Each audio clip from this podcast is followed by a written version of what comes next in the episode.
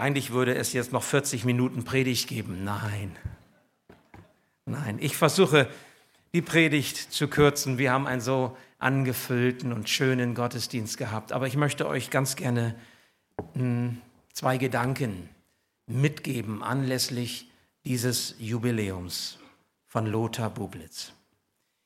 Also wir haben ja schon gehört, 40 Jahre verantwortliche Mitarbeit, Leitung in einer Gemeinde wie Matthäus. Wo gibt es denn sowas?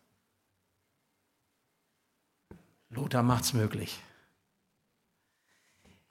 Es ist etwas so Besonderes aus meiner Sicht, 40 Jahre verantwortliche Leitung, theologische Leitung einer Gemeinde, dass wir eigentlich dieses Fest viel berauschender noch feiern müssten als nur in Anführungsstrichen mit einem Gottesdienst. Aber Lothar ist eine Person, Lothar hat es nicht so mit dem Berauschen. Und Lothar ist auch im Blick auf seine Person immer sehr bescheiden. Und so kommen wir diesem Wunsch nach, eben dieses Jubiläum mit diesem Gottesdienst zu feiern. Aber Lothar, wir lassen es uns nicht nehmen, dich zu würdigen in deinem 40-jährigen Dienst, und zwar für diesen treuen und unermüdlichen Einsatz, den du geleistet hast. Ich kenne wenig Menschen, die wirklich so treu und unermüdlich in ihrer Arbeit sind wie dich. Und wir danken Gott für seinen Segen, den er durch dich, der Gemeinde und den Menschen gegeben hat. Ich habe erst überlegt, ich würde über die Zahl 40 predigen wollen. 40 in der Bibel und habe gedacht, das ist doch toll, das passt doch 40 Jahre hier Matthäus und 40 ist eine biblische Zahl und auch eine kirchliche Zahl, wenn wir zum Beispiel an die Fasten, 40-tägige Fastenzeit denken. Und dann guckte ich natürlich auch so in die Bibel rein. Da war die Sintflut, 40 Tage und 40 Nächte. 40 Tage wartete Noah, bis er dann aus der Arche herausging. Das Volk Israel wanderte 40 Jahre. Gott hat es so geordnet durch die Wüste, weil sie ungehorsam waren. Mose war 40 Tage auf dem Berg Sinai, als er die Gebote Gottes empfing. Die Stadt Ninive hatte 40 Tage Zeit, ihre Sünden zu bereuen und Jesus war 40 Tage in der Wüste, um sich durch Gebet, durch Fasten auf seinen Dienst vorzubereiten und wurde direkt im Anschluss von dem Teufel versucht. Und da habe ich gedacht, ist vielleicht doch nicht so eine gute Idee, nicht?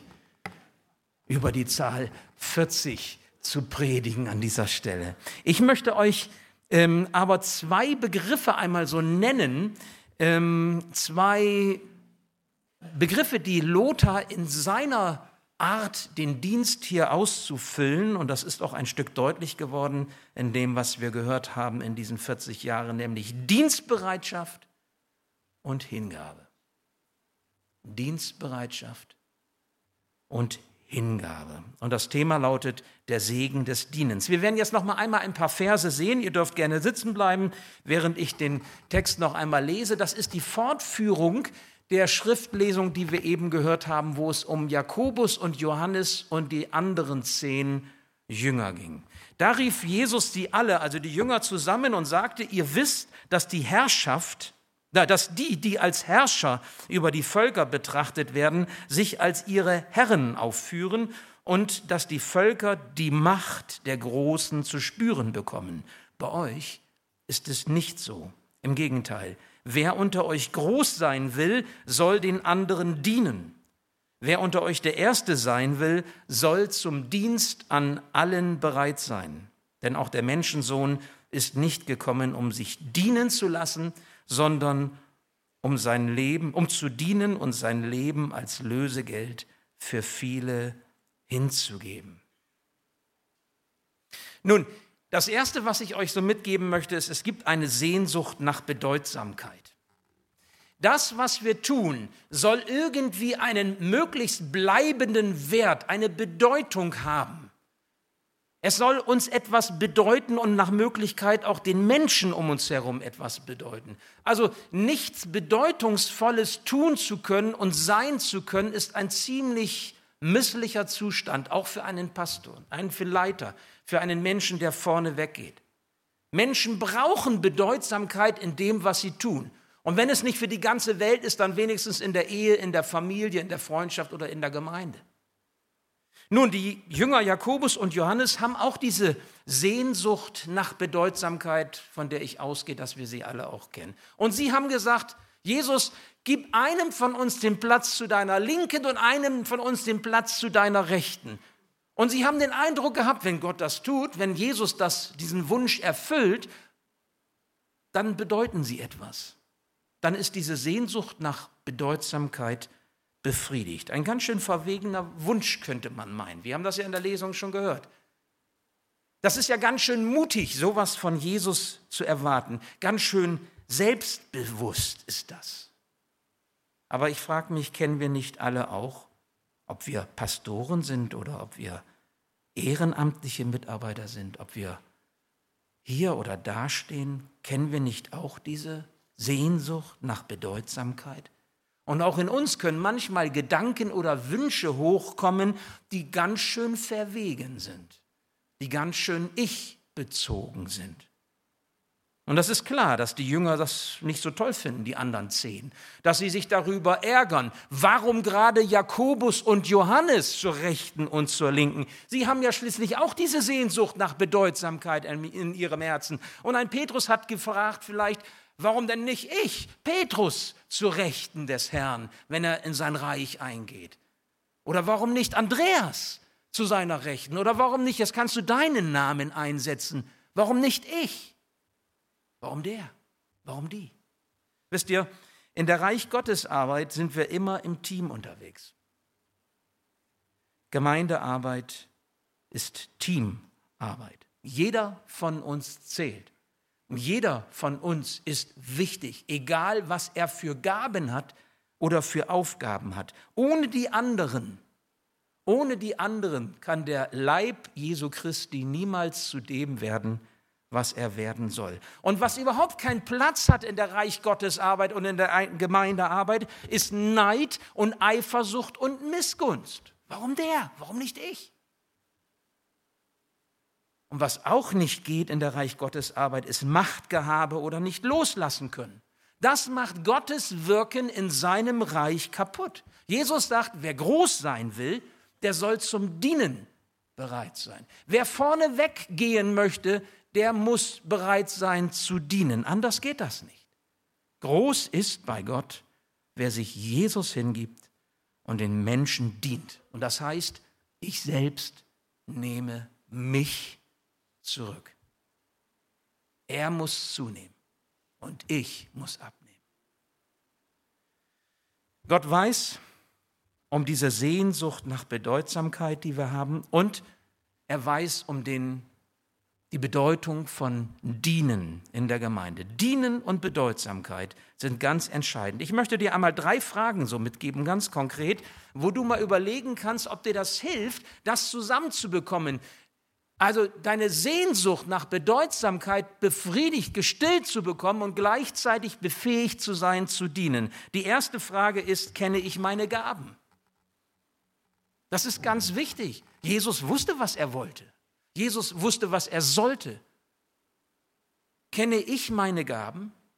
Wenn ich meine Gaben kenne und sie annehme, meine Stärken, und sie einsetze für die Menschen, für die Gemeinde, wisst ihr, was dann passiert? Dann bekommt mein Leben einen Wert.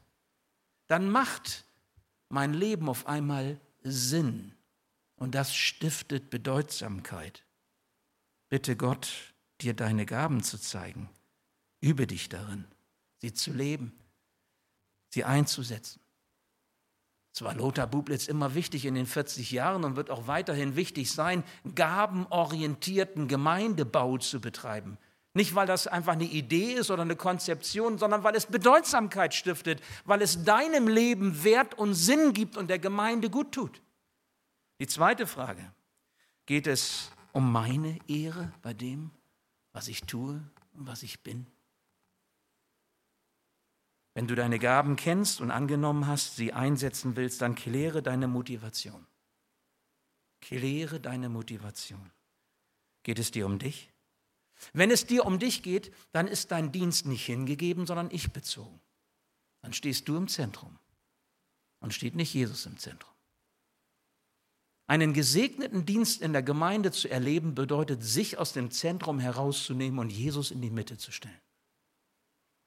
Und die dritte Frage ist eben deswegen, bin ich bereit, Jesus an die erste Stelle zu setzen. Das ist die Haltung, um die es geht. Was du bist, bist du, weil Gott dich beschenkt hat. Was du hast, hast du, weil Gott es dir gibt. Und was du tust, das kannst du tun, weil Gott dich dazu befähigt und weil er durch dich die Ehre bekommen möchte. Das ist das Prinzip eines geistlich motivierten Lebens.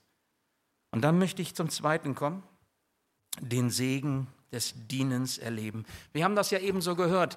40 Jahre Dienstzeit von Lothar Bublitz ist auch eine Segenszeit, weil Gott die Gemeinde gesegnet hat. Bei den Jüngern damals war es eben so, Jakobus und Johannes, die haben diesen Wunsch, die zehn empören sich und nun fragt man sich, wie entscheidet sich Jesus? Auf welche Seite schlägt sich Jesus? Auf die Seite von Jakobus und Johannes oder auf die Seite von den zehn? Es fällt ja auf, Jesus bleibt ganz ruhig. Kein Schimpfen, kein Anklagen, Jesus nimmt die Jünger ernst, sowohl Jakobus als auch Johannes, als auch die Zehn. Er geht auf ihr Anliegen ein, er redet offen mit ihnen, grundehrlich. Er hat für sie sogar ein persönliches Wort. Er sagt, ich beschenke euch mit dem Größten, das ihr nicht machen könnt, das ihr nicht von woanders her bekommt, sondern das nur ich euch geben kann. Und so lasst euch bitteschön beschenken. Und dann verweist er auf seine Mission, auf seine Sendung und er sagt, der Menschensohn ist nicht gekommen, um sich dienen zu lassen, sondern um zu dienen und sein Leben als Lösegeld für viele hinzugeben. Das überrascht mich. Jesus der Messias, Jesus der Retter, Jesus der Sohn Gottes ist gekommen, um dir zu dienen. Jesus ist gekommen, Lothar, um dir zu dienen. Jesus ist gekommen, um mir zu dienen. Dieser heilige Gott wird Mensch, um uns zu dienen. Und er lässt sein Leben für uns, um uns zu dienen. Und da wird etwas deutlich.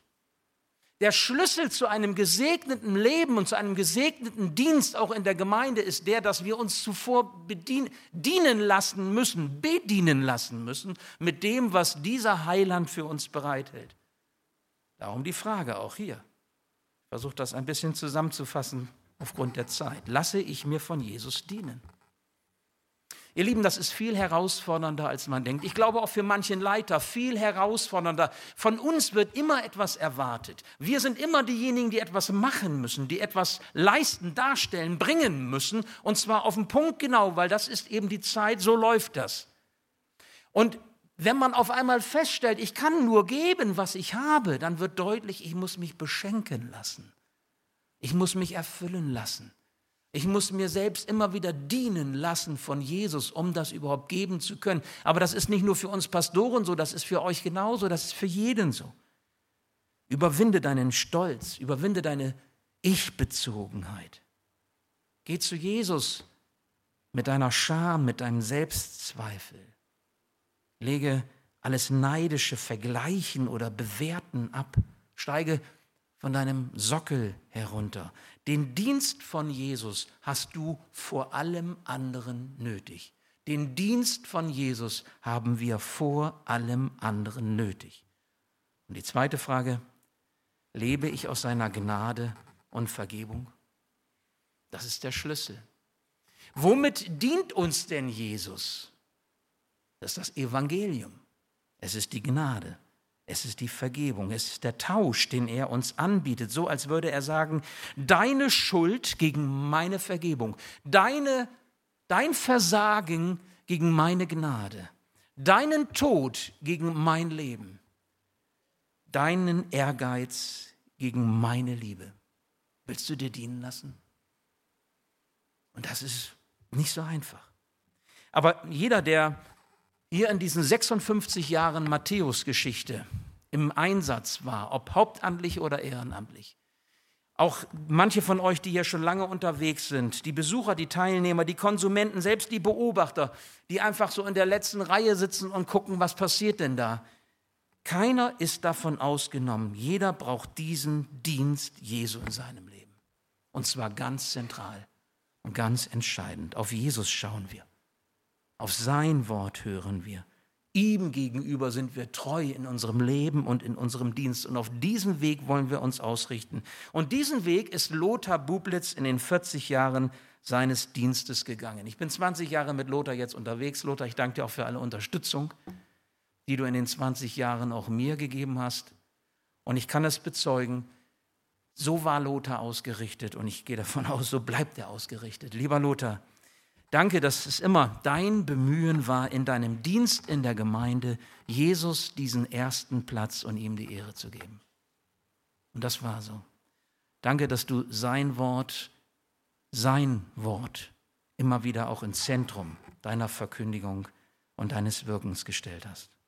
In allem, was wir tun, was wir sind, geht es uns um ihn, um Jesus, um unseren Herrn Jesus Christus. Auf ihn wollen wir die Menschen verweisen auf ihn hin uns und auch die Gemeinde ausrichten und das werden wir auch weiterhin tun. Darauf kommt es an.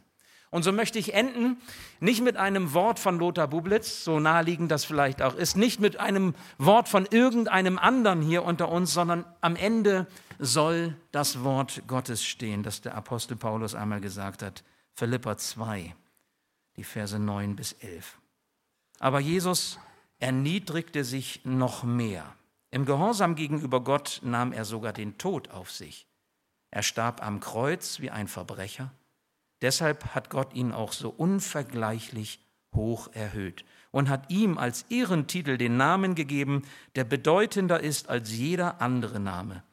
Und weil Jesus diesen Namen trägt, werden sich einmal alle vor ihm auf die Knie werfen, alle, die im Himmel, auf der Erde und unter der Erde sind. Alle werden anerkennen, dass Jesus Christus der Herr ist und werden damit Gott, dem Vater, die Ehre geben. Ihm, Jesus, sei alle Ehre in unserem Leben, in unserem Dienst, in unserer Gemeinde und, liebe Geschwister, auch heute an diesem Festtag, anlässlich des 40-jährigen Dienstjubiläums von Lothar Bublitz. Amen. Ich bete noch.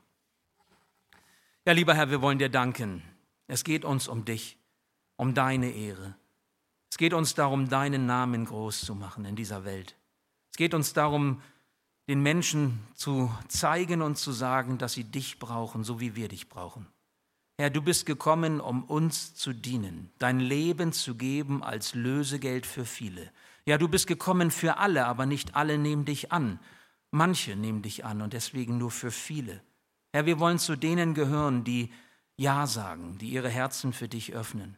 Wir wollen uns dienen lassen von dir, egal in welchen Funktionen und Aufgaben wir stehen. Und wir danken dir für das Vorbild, das Lothar Bublitz in diesen 40 Jahren wirklich gewesen ist für uns. Und dass wir mit ihm zusammen diesen Weg gehen können, der ausgerichtet ist hin auf dich. Denn du stehst im Zentrum und du sollst auch heute an diesem Tag in der Mitte stehen. Herr, wir geben dir die Ehre. Amen.